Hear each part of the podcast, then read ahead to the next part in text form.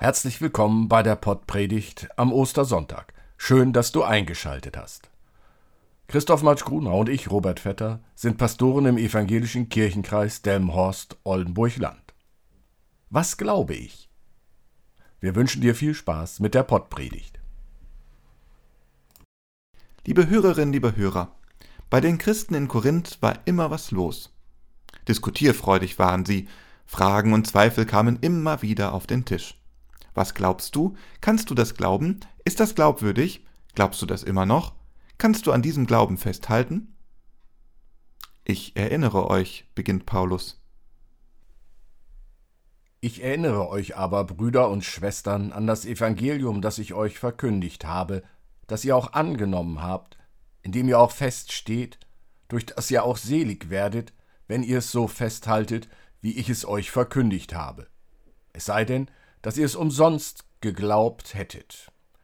Denn als erstes habe ich euch weitergegeben, was auch ich empfangen habe, dass Christus gestorben ist für unsere Sünden nach der Schrift, und dass er begraben worden ist, und dass er auferweckt worden ist am dritten Tage nach der Schrift, und dass er gesehen worden ist von Kephas, danach von den Zwölfen. Danach ist er gesehen worden von mehr als 500 Brüdern auf einmal, von denen die meisten noch heute leben, einige aber sind entschlafen. Danach ist er gesehen worden von Jakobus, danach von allen Aposteln. Zuletzt von allen ist er auch von mir als einer unzeitigen Geburt gesehen worden. Denn ich bin der geringste unter den Aposteln, der ich nicht wert bin, dass ich ein Apostel heiße, weil ich die Gemeinde Gottes verfolgt habe. Aber durch Gottes Gnade bin ich, was ich bin und seine Gnade an mir ist nicht vergeblich gewesen, sondern ich habe viel mehr gearbeitet als sie alle.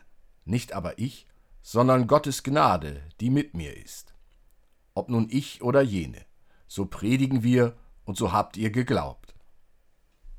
Liebe Hörerinnen, liebe Hörer, so predigen wir und so habt ihr geglaubt. Mit diesen Worten endet dieser Text des Paulus. Vorher fasst er zusammen, was er predigt, weil er es glaubt. Christus ist gestorben.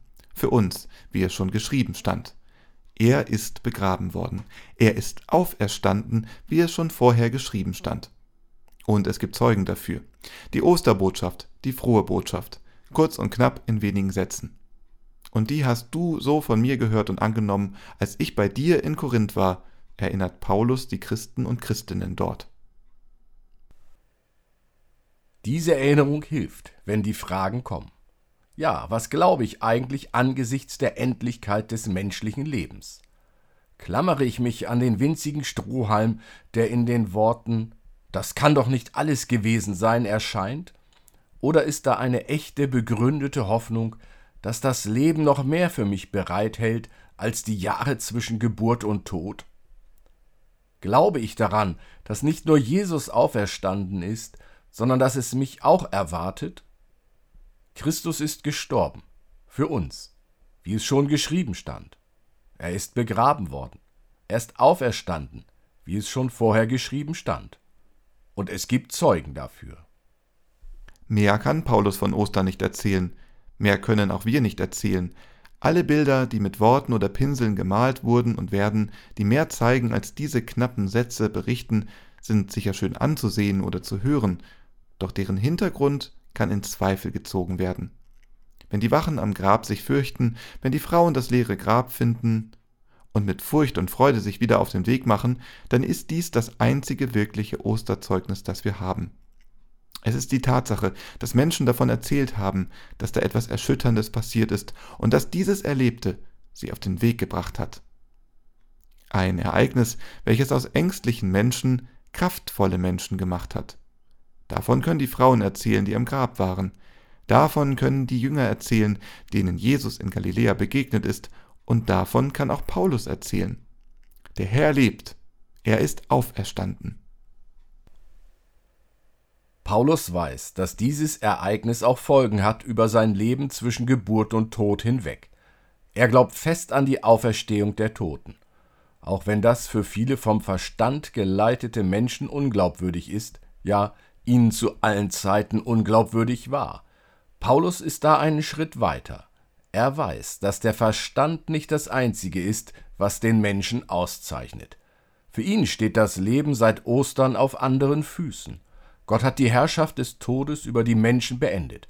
Ein neuer Horizont hat sich aufgetan. Dies ist das älteste uns von Paulus überlieferte Osterbekenntnis, und doch, so wird es bei Paulus deutlich, nur ein Teil dessen, was christliches Allgemeingut jener Zeit war. Es ist die Überlieferung, die er wiedergibt, und die Evangelisten nach ihm.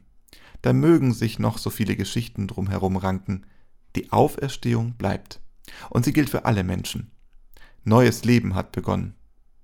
Dieses neue Leben kann dich und mich ermutigen, das alte Leben zu verändern. Durch Gottes Gnade bin ich, was ich bin. Damit darf ich zufrieden sein. Ich muss nicht der große Zampano sein, derjenige oder diejenige, der oder die alles auf den Kopf stellt, jeden Hype mitmacht, keine Sensation auslässt.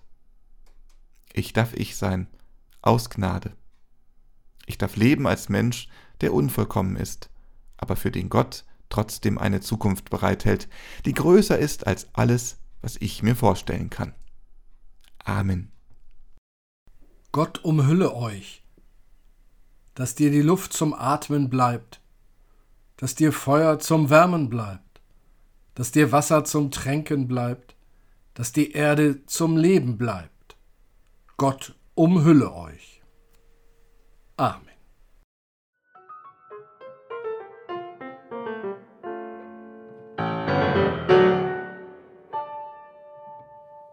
Dieser Podcast ist ein Angebot des evangelisch-lutherischen Kirchenkreises Delmenhorst-Oldenburg-Land.